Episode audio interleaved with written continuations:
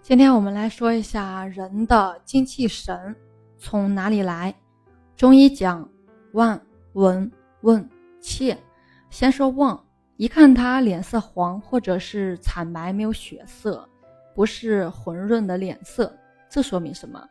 我们要知道，脸色黄是脾经、胃经有病；白而无华者是大肠经、肺经有病；青而无华者是肝经。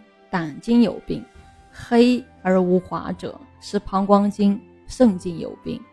中医一望诊就知道你哪个系统有病了。所以我们要知道，我们很多人一天工作劳动，或者用脑，或者用体力，一天用去很多的脑力和体力，单凭我们吃的这点水和饭来补充我们的精力，补充我们的营养，还是远远不够的。实际情况是我们每一个人都在不断的接天气、接地气，还有接人气，要通过天地人三宝来补充能量，可不只是吃喝。天有三宝，日月星；地有三宝，水火风；人也有三宝，精气神嘛。我们修道的人可以几天不吃饭，也可以一天吃好几顿。所谓金足不思淫。气足不思食，神足不思睡。你看卫星，它靠燃料，固体和液体燃料，挣脱地球的吸引力才成为卫星的。那卫星为什么能在轨道上运转不掉下来呢？还不是星球产生的引力维持着它不掉落吗？不上不下，可见星球的引力是很大的，能把几十吨重的卫星拖在太空中，而且还能运转。这是天有三宝，日月星的力量。太阳对我们人类的影响也很大，它哺育万物；月亮对我们的影响也相当大，它的引力呢，能把海水吸起来。妇女的月经、例假与月亮的影响，它是分不开的。你要去那个中医院，如果是比较传统的针灸大夫的话，他在月圆的时候不敢给你下补针。在月亏的时候不敢给你下血针，就是因为月球引力对人的一个影响。不只是地球，所有的物质间呢都有吸引力，这就是万有引力。这是物质界，那在我们生命界呢也是如此。我吸引你，你也在吸引我。人生病或者死亡或者遇险，飞机失事、汽车出祸，每月初一十五前后总是多发期。所以，修道的人了解天地星球对我们的影响。九大星型从冥王、天王、海王，一直到水星、木星、土星、火，包括金星，他们对我们的影响真的很大。我们一般是不清楚，但是呢，他们时时刻刻真的在影响着我们的生活。他们运转着，运转的位置对每一个出生的婴儿。都是有相当大的影响，决定了他的一个能量场，影响他的遗传基因。我们有一个，就是我们古人用一套办法来表达这个，叫生辰八字。生辰八字的道理在哪儿呢？就是他在出生的时候，天上日月星的位置在什么地方，这时星体间产生引力波，互相作用了。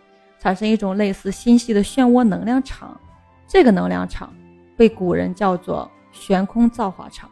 造化，造化，它自然会在这个婴儿从先天到后天，从娘胎到世上的刹那，造化这个人，产生特定作用，那影响这个人许多方面。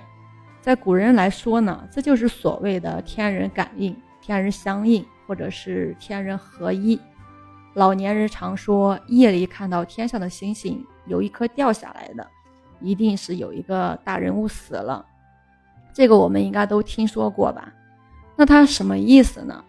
就是我们每个人都拥有不同的星体间的能力，引力能量场受到特殊影响。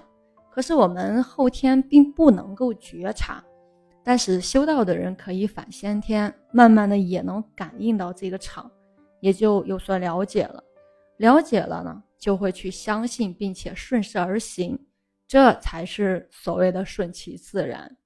逆来顺受不叫顺其自然，那真的只是自我安慰。我们在道家理论里听到的这个悬空造化场，会产生一种对生命界影响很大的能量，古人叫生气。这个生气就是我们需要的能量，这股能量主要补充我们的元气，补充我们的真元之气。我们要是离开这个生气，就没有元气，光靠吃东西真的远远不够。所以古人讲，上天有好生之德。就是说，我们人人不能脱离日月星，修道人更不脱离日月星了。只是我们从被动的接受达到主动的修补了。嗯，可是很多人呢，他接受日月星的生气来补充他元气的时候，第一是接受的有限，第二是在不停的耗损。我们要知道啊，就是天一黑。就是到夜里一点钟的时候呢，是我们每个人生发气血的时候。可是呢，大家在这个时间呢，就是看电视啊、聊天、打游戏、喝酒啊，弄到个十一点、十二点，甚至是到一两点才睡。有的人甚至三四点才睡，所以你就得不到生气的补充。日子久了，亏的元气就越来越多，那气色不华。还美其名曰亚健康，其实呢就是全身的能量水平太低了。你要注意观察的话，你就看那个小孩长个子，他肯定是在天黑到夜里一点钟的时候长得最快。妇产科的护士、大夫都有经验，有农村生活经验的人，在稻田里头看农作物。夜里是能听到那个麦穗长个的声音，但准在一点以前结束。过了一点就静悄悄了，噼噼啪啪的声音就消失了。我们现在人为什么就是脸色不好看呢？其实大部分是睡得太晚，一看电视看到凌晨一点，你错过了生发气血的时间了，也错过了悬空造化场以生气。补元气的最佳时机，所以啊，早睡是非常重要的。老年人千万别在晚上十点多才睡，最好你九点就去睡。那小孩子呢，就八点就让他去睡啊，哪怕半夜醒了再做功课。人体缺乏气血，能量不够，那制造出来的组织细胞，它很它很明显就是一个半成品。所以健康细胞慢慢的就变成了癌细胞，嗯，其实很多真的是没话可说的。好，今天分享到这里啊，啊，我是袁一帆，一个二十岁的八零后修行人，喜欢主播的欢迎关注，欢迎订阅。